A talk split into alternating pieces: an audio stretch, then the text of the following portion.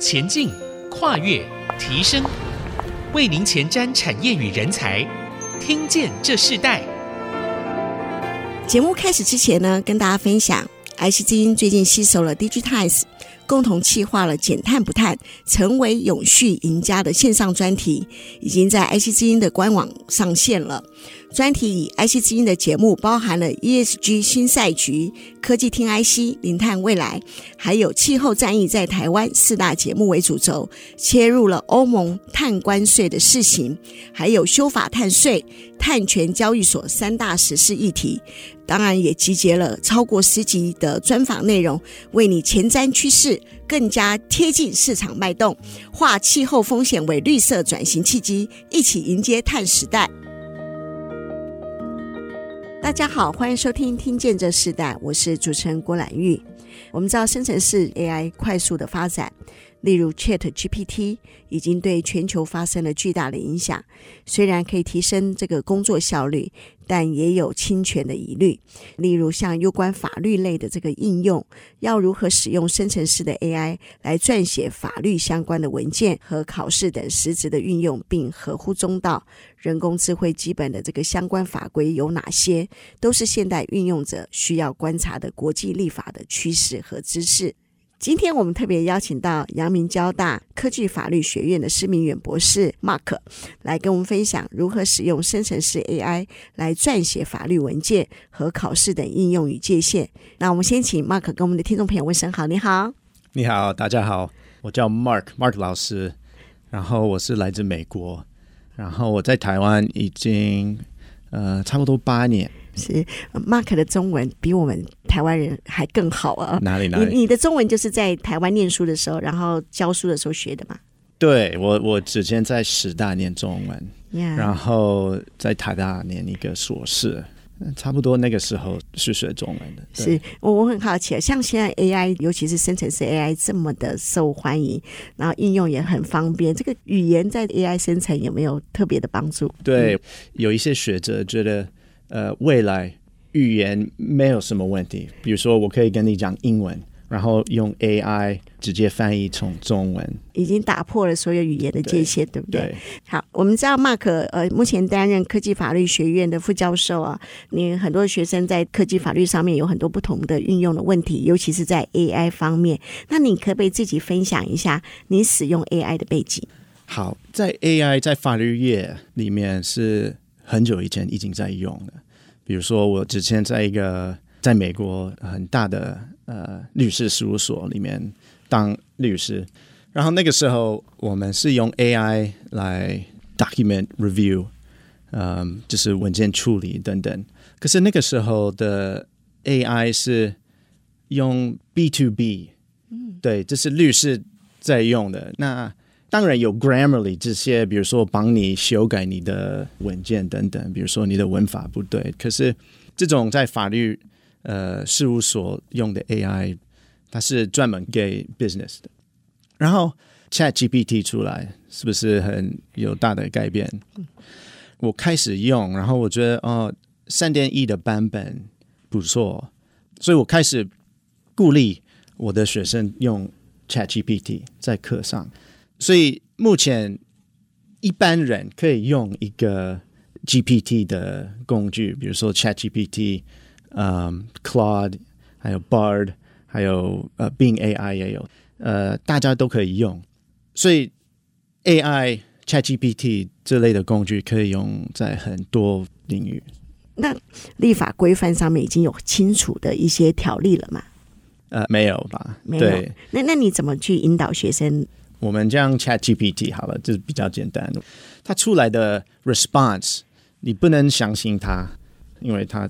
会呃 hallucinate 乱讲对之类的，所以我会先跟学生讲，你不能呃，比如说你要用在研究方面，要非常非常小心。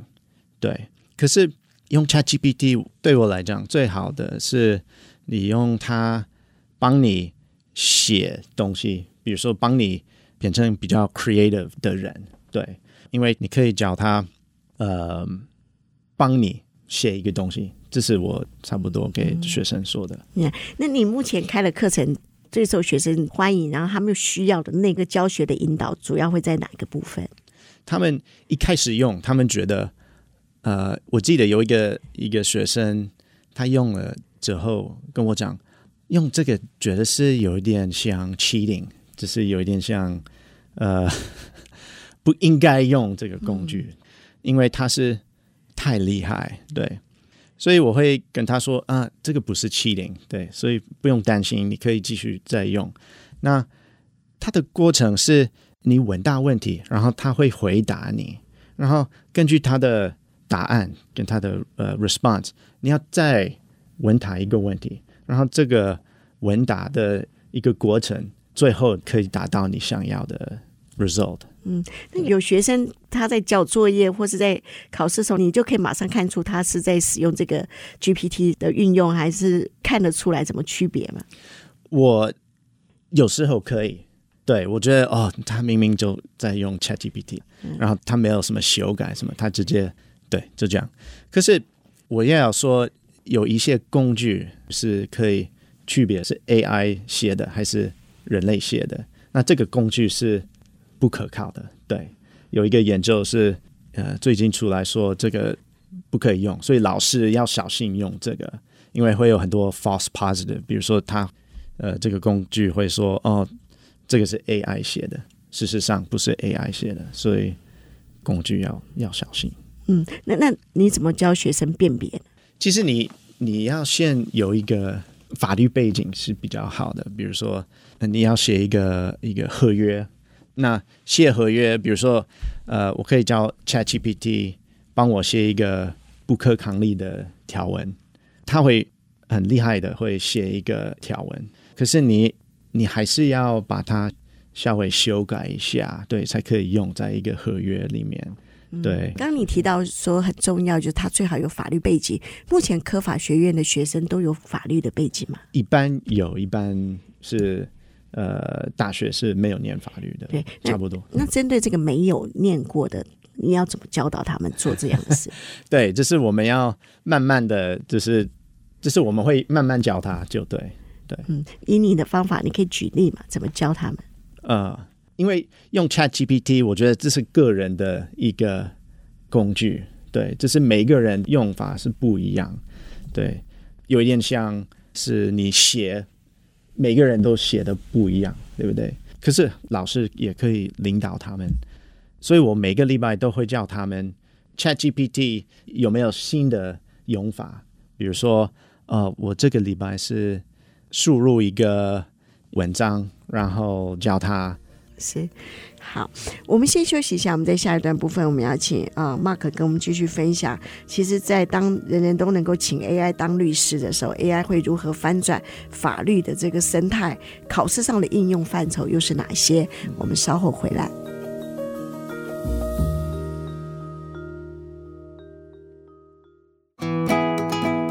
欢迎回到《听见这时代》，我是主持人郭兰玉。今天在《听见这时代》节目现场，我们邀请到来宾是阳明交大科技法律学院的施明远 Mark 副教授来到我们节目，跟我们来分享。因为我们看到这个。AI，尤其是生成式的 AI 的发展这么迅速蓬勃，也看到在很多大学的教育学程里头，他们开始使用这样的工具，尤其是在法律这个部分，我们看到法律前的 AI 运用和界限到底应该怎么去掌握。那今天我们特别邀请他来跟我们分享这个课题。那在这一段部分，我们。特别想请教 Mark，你自己本身好像就是要开有关于这个呃 Chat GPT 的英文写作的课程，然后你有法律的背景，那在美国和在台湾的运用方式里头会是一样吗？你自己怎么运用？然后你开这个课程的目的是什么？嗯，我自己呃运用的话是很多元，对，比如说要写 email、写文章，比如说我有几个 idea。我随便写一个 idea，然后我会叫 ChatGPT 把这些 idea 变成一个 paragraph。对，就是那些需要呃，比如说 email 啊，我们都每天都在写 email，然后他可以帮你写 email，嗯、可是不要太长。你 你叫他帮你写 email，他会很很长很长。呃，对，所以我下个学期有一个。法学英文写作的课，然后我们都是用呃 ChatGPT、Claude 之类的工具，然后这个是比较呃 advanced 的课，我也会写一个呃法律英文写作一，这个是二，对，所以学生一定要学一才可以学到二，所以我的学生一定会有呃法律英文的写作的背景，对，所以我期待他的产品会比较。好，就是他写出来的东西会比较好。然后在这个课，我们会有很多议题，比如说帮你写合约，帮你写一个 memo，帮你写呃各式各样的文件等等。嗯、呃，在研究方面，我觉得可以用 ChatGPT 帮你研究，可是我觉得要非常小心。我觉得它是一个一个开始，比如说你。你有什么想法？可是你不知道，呃，法律条文是什么？那你可以问 ChatGPT，然后把这个当做一个开始的研究。然后你当然要去 Westlaw，Westlaw 是我们的法律业的用的资料库。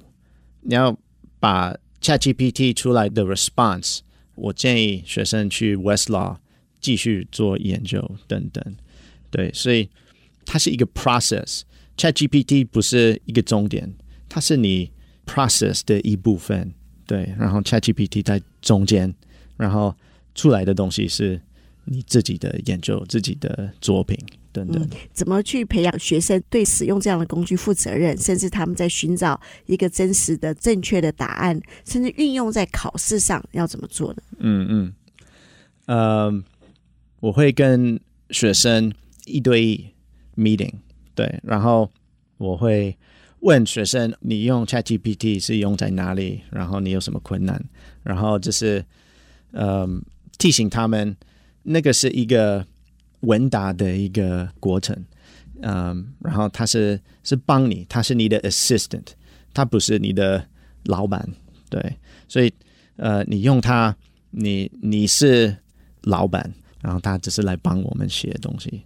嗯，法律是相信呃证据嘛，相嗯、呃，在很多的这个证据和条例当中，怎么去教导学生在这个证据的搜寻上去做一个正确的方式和正确的选择？在美国或者在台湾，在使用这个的时候，呃，发现其实甚至连例证都可能不是正确的。对，最近有一个一个律师在纽约州是用呃 ChatGPT 帮他写一个文件，要交给。法庭，然后那个 ChatGPT 很提供很多判例，对，然后发现这个判例是完全是 hallucination 不对的，对。可是那个律师问 ChatGPT：“ 你确定这个判例是对的吗？”然后 ChatGPT 当然说：“啊，对，是对的，你可以自己查。”可是那个律师没有查，没有自己查，然后交给法庭，然后法官发现这判例是我没有看过的。然后问律师，然后律师很觉得不好意思，很道歉。可是我觉得这个不是 ChatGPT 的问题，这个是律师的问题。所以我们都在用 ChatGPT 的话，嗯、你还是要靠你自己来决定答案是什么。对，答案的意思是你写的东西是 your。所以，呃，有一些人是完全用 ChatGPT，然后。没有 check，没有查，这样不对的。嗯，对，是。那运用在考试上面呢，要注意哪些部分？对，所以我的考试，比如说有一个考试是 multiple choice 选择题，我还是鼓励学生用 ChatGPT 在我的考试里面。可是我会跟学生说，我已经把那个我的考试输入给 ChatGPT 看，四点零的版本。然后我也有在其他的工具也有看，比如说嗯，Bing AI，所以我知道他考试考的好不好。可是我不会告诉学生是多好，然后我会跟他说，他没有考一百分，也没有考二十五分，因为二十五分有四个选择，嗯、你你 guess 的话，你你会考二十五分，对不对？所以他在 ChatGPT 考试是中间一点。那学生不知道他输入一个问题是对的还是不对的，这个也是一个一个可以学习的的工具。比如说，你输入这个这个问题的话，然后 ChatGPT 出来的答案，你还是要判断啊，这个是对的还是不对的？那是对的话，为什么是对？那不对的话是为什么不对？然后以教育来讲，我觉得这个是很好的一个教育的方法。有实际已经在这个教学过程的案例了吗？对，这是我上个学期在我的期末考，呃，跟大家说这个考试可以用 ChatGPT，可是你要小心。对，然后呃，你输入这个答案，你不知道是对的还是不对的，因为它不会考一百分。然后我觉得。嗯，学生的表现不错。以教育来讲，那个考试是可考的，对，我觉得。我不知道别的老师同不同意，嗯、就是对。那，那这个帮助你的教学有什么不一样的改变呢？嗯、对，比如说我过去会用那个叫什么讨论版 （discussion board）。比如说我有一些线上的课 （online 课），然后一部分是那个 discussion board。比如说，我会抛一个问题，然后大家都要有答案啊，什么，然后他可以互相交流在讨论板。然后我会放一个一个学生是 ChatGPT，所以 ChatGPT 也会参与这个讨论板，这个 discussion board。然后其实是我，可是我会把它输入在 ChatGPT，然后放 ChatGPT 的答案在那个讨论板。然后我发现学生会愿意。跟那个 ChatGPT 互动，对，就是讨论等等，比跟老师互动来得积极，对，可能吧，对，对，嗯、所以反而让学生的学习就提升了，嗯，对，对，对，那你你自己本身是在教这个像国际商业法还有仲裁，嗯，这个其实都是很专业的，嗯，那你怎么使用这个工具来运用？你觉得未来它在这个运用上会帮助你哪些？对，这个其实我。目前在研究，比如说仲裁这方面，arbitration 以后，嗯，仲裁人呃可以怎么运用 ChatGPT？所以下一次我们可以讨论这个。可是我觉得，呃，最基本在这个课里面，因为那个很专业，没错。所以我我刚提到的讨论版就是用在那边。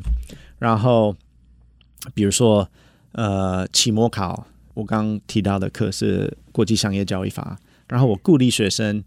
呃，用 ChatGPT 要先输入这个答案，然后研究这个答案是对的还是不对的，然后哪里对了，哪里不对了，等等。呀、嗯，对，所以它还是可以运用在你现在所有的这个法学背景，嗯，我们可能所使用的范围。嗯，那专利，专利这件事我也很好奇，因为其实法律也牵涉到很多的专利案。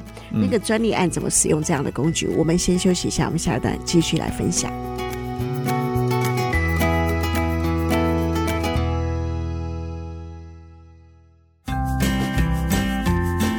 欢迎回到《听见这时代》，我是主持人郭兰玉。我们今天很高兴在我们的节目现场邀请到的来宾是呃阳明交大的这个施明远副教授 Mark 来到我们节目，跟我们分享他怎么运用这个呃 AI 生成式的 ChatGPT 这样子的一个工具，来进入到他们这个科技法律学院里头的很多的教学的应用。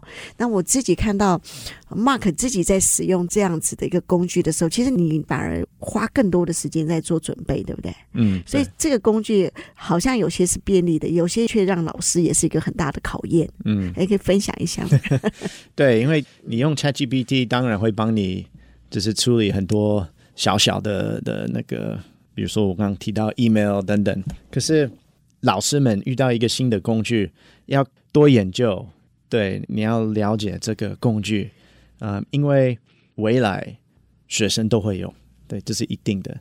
然后老师没有领导，没有是当 leader 的话，那学生还是会利用。所以我我鼓励老师们都研究那个 ChatGPT，然后怎么用 ChatGPT 在你的教学里面。所以我要多花很多时间来研究这个工具，它的好去、坏去等等。对，就像你刚刚在前段提到，你甚至还要输入问题，然后让学生考试的时候运用，对不对？嗯、对。所以这个。都需要花更多的时间了。对，所以我们老师们要写考试的时候，你要想哦，一个考试是 ChatGPT 不能很容易做出来的的答案。比如说，你要嗯、呃、更多思考，更多 creativity，学生要用他自己的 creativity 来写。所以过去不只是要跟学生的这个人脑来做一个教学的模拟，现在还要想想机器人是怎么怎么想的，对不对？对对，没错。然后未来会有机器跟学生一起作答，就是答案。所以它有一些 miss 的一个过程。嗯、那如果运用在专利呢？因为法律的这个专利法也很重要。那专利法可以使用这样的工具吗？嗯、呃。听说可以，因为专利法不是我的专业，可是我已经在用。比如说有一些工具，像 Claude，这些工具可以输入很多很多文字。比如说，我过去已经输入一个一个专利申请书，然后问他很多问题。你可以下位呃介绍这个专利的申请书是是讲到什么？是一个苹果电脑的新的耳机的。专利，然后我问他有什么呃人权法会有什么问题啊？因为他们新的那个耳机会有 EKG，会测你的、嗯、你的脑筋有跟皮肤有什么？那以后也许他可以知道你在想什么，maybe 也许吧。对，所以在专利方面，他也可以帮你写，应该可以帮你写。可是我觉得还是需要一个专利的律师写。我我觉得。可能要等好几年，就是 ChatGPT 可以写专利，就是说更专业的这个部分。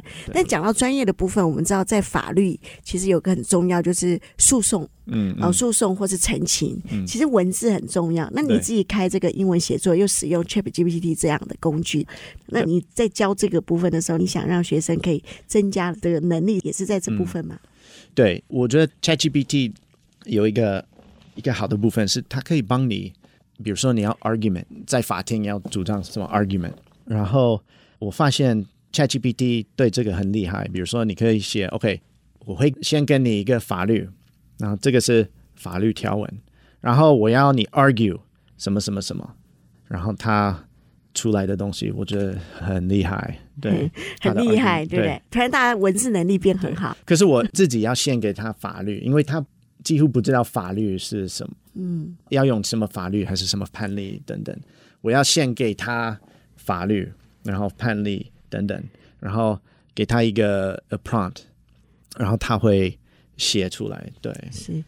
那在国际上有运用在判决上面吗？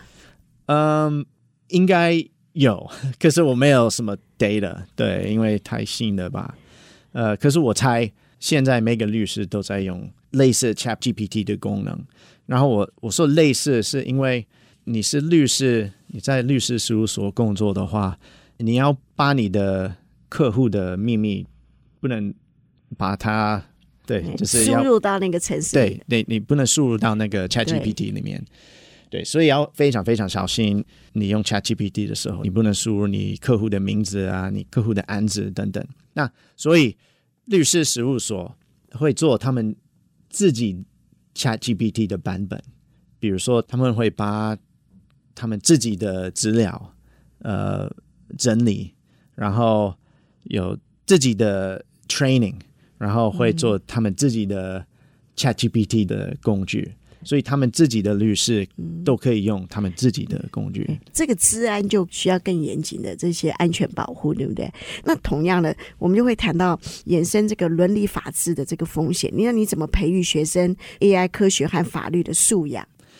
呃，我最近有一个文章是讲到，比如说你写一个文章，然后你你用 ChatGPT 帮你写文章，那它算是你的 co-author 吗？就是。他是什么？他应该不是人，所以他不是 author。可是你还是用他的工具，他的 idea，他是来帮你呃写东西。所以要怎么跟大家说你你利用这个工具来帮你写那个文章？我觉得是很简单，你就是在文章里面说我用一个 AI 工具呃来帮我写呃这个文章的内容就好。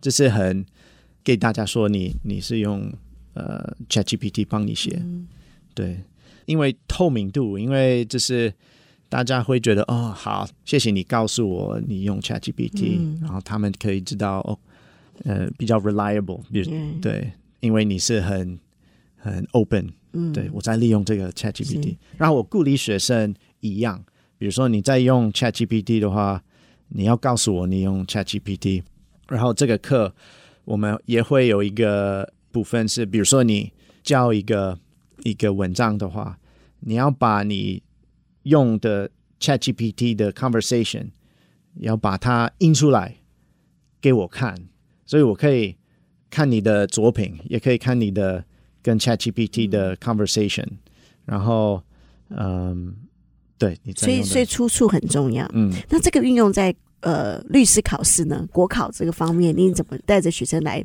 参与这部分？应该呃，我们也在遇到一个困难是，呃，你不要学生利用。呃，ChatGPT 的话，你要什么证明他没有在做？对，所以呃，我知道在美国，然后台湾都在讨论，然后你考试的时候是不是要开一个你的 Webcam 还是什么？嗯、对，所以我们还在。讨论这个这个部分都还在眼里当中，对不对？对，没有一个具体的法律规范。对。那我们在节目最后要请 Mark 跟我们分享，你怎么去教育学生面对任何先进科技的态度？你自己是怎么面对这个部分？尤其是你是一个律师背景，我会鼓励学生，因为我觉得未来，嗯，AI 不会取代律师，可是。用 AI 的律师会取代没有用 AI 的律师，我觉得这个是事实。可是我有一个一个同事是觉得未来 AI 会取代律师，嗯，对。所以我的意思是，你要 embrace，你要利用这个科技，对，不用觉得哦，这个是 cheating，我不要利用它，不要有这个态度。你要多研究这个呃新的科技，新的科技出来要赶快用的，因为。你要领导，你要 lead，对，我们律师要 lead，对，不要 follow，对对。是。那你身为一个呃法律背景的这样子的一个专业者，嗯，你觉得这个快速的 AI 生成这样子的城市，给你最大的帮助是什么？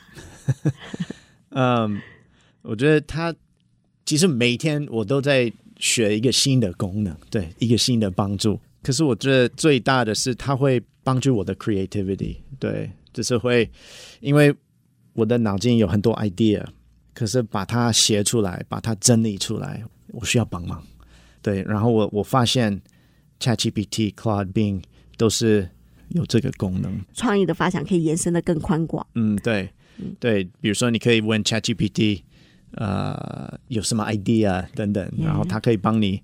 Brainstorming 就是帮你你的 creativity。那你会担心学生这样就不去思考了吗？不会，我我觉得是另一种思考的方式。对，就是我们的思考方式还在，可是是不一样的思考方式。比如说，呃，你跟 ChatGPT 是一起做，对，是一起来思考，所以是我觉得是会做一个新的思考的方式，所以。你的思考方式还在。好，我们今天非常谢谢这个阳明交大科技法律学院的思明院这个 Mark 啊、呃、副教授来我们节目跟我们分享他自己啊、呃、在这个生成式 AI 的运用里头，尤其是法律的这个运用和界限，甚至在带领学生怎么去参与。他比学生还用功啊，花了很多的时间在做这样的研究。可是我们也看到，真的台湾的整个大学教育，尤其是阳明交大的运用非常的快速。嗯。作为一个教育者来讲，他们是没有排斥的，愿意一起与时俱进。我想这也是现在大学教育很重要的一个观点。那我们谢谢 Mark 来跟我们分享这个生成式 AI 的这个新的世代。好，谢谢 Julia，谢谢。好，听见这时代，我们下次再见，拜拜，拜拜。